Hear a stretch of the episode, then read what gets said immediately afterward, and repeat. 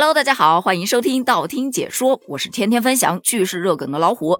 今天要跟大家聊的这个事件呢，特别的离谱。你用一句“男人至死是少年”来形容啊，可能还不太恰当。先来了解一下这个事件吧。这发生在过年期间，有一小区有好几个业主去报警，就称他们停在楼下的私家车被人用刀子或者是什么利器啊给恶意划伤了。这还了得？警方立马就接警了，于是就去调取了监控。发现果然有一名穿着拖鞋的男子在划车，但是问题来了，这个监控画面又很模糊，而且这个男子啊穿戴的也比较整齐，所以看不太清。那警方就问了：“你们想一想，和谁有过什么矛盾吗？”那几辆私家车的车主啊纷纷摇头，没和谁有矛盾呢。那这可怎么查下去呢？警方就分析了一下，首先这个男子他是穿着拖鞋出来的，那么肯定住得不远。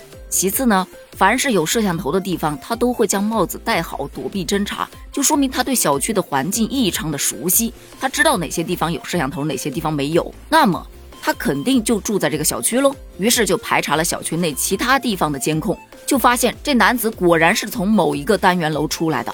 可这个单元楼里面有二十多户人家呀，究竟是谁呢？要不咱们怎么说天网恢恢呢？而且咱们民警同志的眼睛那就是尺。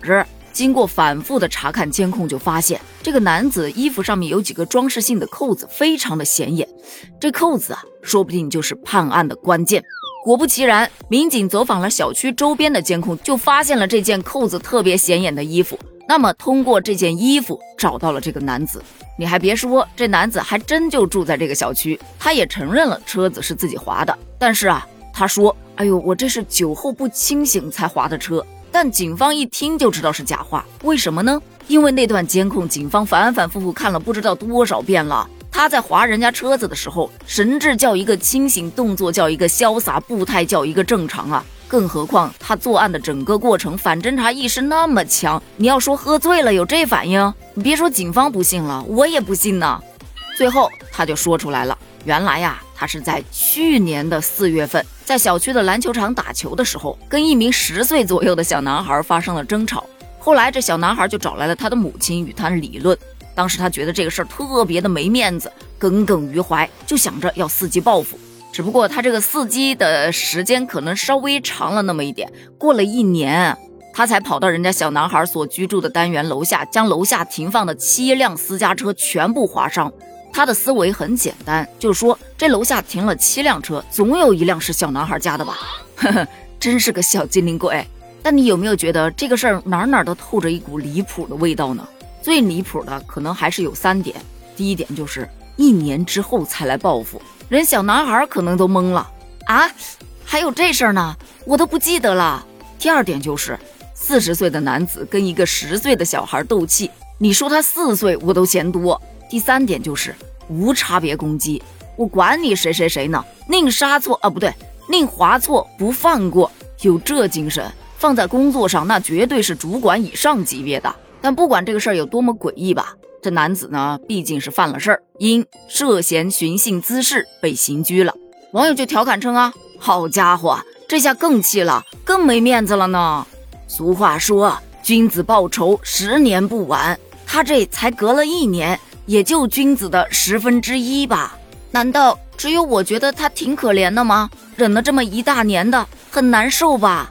跟十岁小孩置气，果然是男人至死是少年呐！别别别，少年干不出这事儿。你别看我们少儿啊，少儿也干不出这事儿。这要是结果没有一辆车是小男孩的，他可能更气吧？哎，好像有点道理哈。但如果单纯的只看这个事件的话，主要有两个观点。